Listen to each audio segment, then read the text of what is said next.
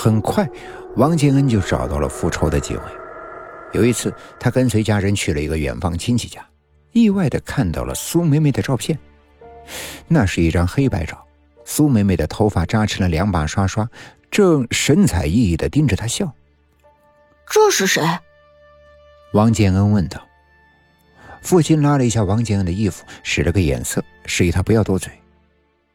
远方亲戚叹息了一声：“哎，是我闺女儿被拐走了。”啊，瘸子果然是个人贩子，我猜的没错。我我见过他。王建恩的心中一阵的澎湃。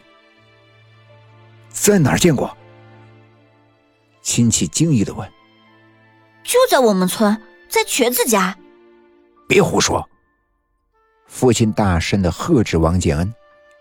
我没有胡说，他跟我年纪差不多大，对不对？父亲气不打一处来。你还学会撒谎了呀？信不信我揍你？亲戚冲王府摆了摆手。算了算了，他肯定是认错了。孩子，我闺女是十年前丢的。现在呀，应该二十了。丢的那会儿呀，差不多跟你一般大。王建恩不置可信的趴在照片上左看右看，反复的辨认。父亲一脚踹在他的屁股上：“别看了，一边待着去。”王建恩拍了拍屁股上的灰，笃定的说：“照片上的人是不是叫苏梅梅？”亲戚手中的茶杯啪的一声掉到了地上，摔了个粉碎。瘸子被带走的那天，全村人都在场。警察从瘸子屋里搜出来了四个孩子的骸骨，一女三男，除了女孩的尸骨用一件粉红色的褂子包着，其余的三具都装在了纸箱子里。那个褂子王建安认识，是苏美美的。当晚，王建安做噩梦了，他看见苏美美身穿那件粉色的小褂。领着三个光着身子的小男孩来到床前，一遍又一遍的问他：“我们的爸爸去哪儿了？”第二天，王建恩发起了高烧，高烧是断断续续的，持续了一个多月，烧得他如同是油锅上煎熬。他甚至都不能够坐下来，身体一旦直立，鼻血就喷涌而出。王建恩退烧的那天下午，瘸子回来了。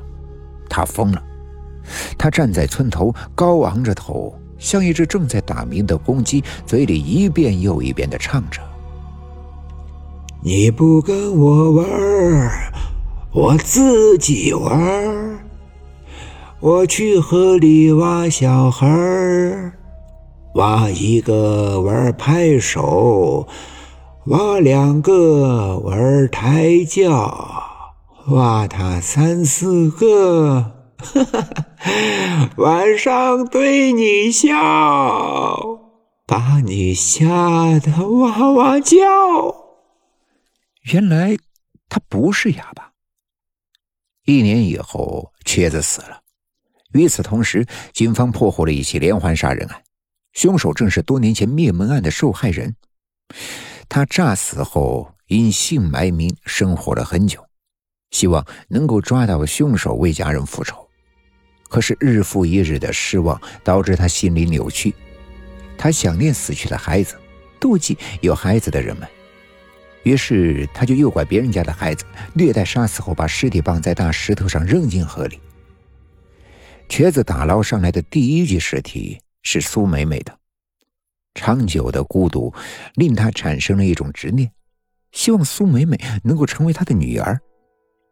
之后，他又陆续的打捞出了几具男孩的尸骨，希望他们能够成为自己的儿子。有这些孩子的陪伴，瘸子感受到从未有过的心安和满足。他不再需要用糖果去讨好其他的孩子，他要把所有的爱都给予自己的孩子们。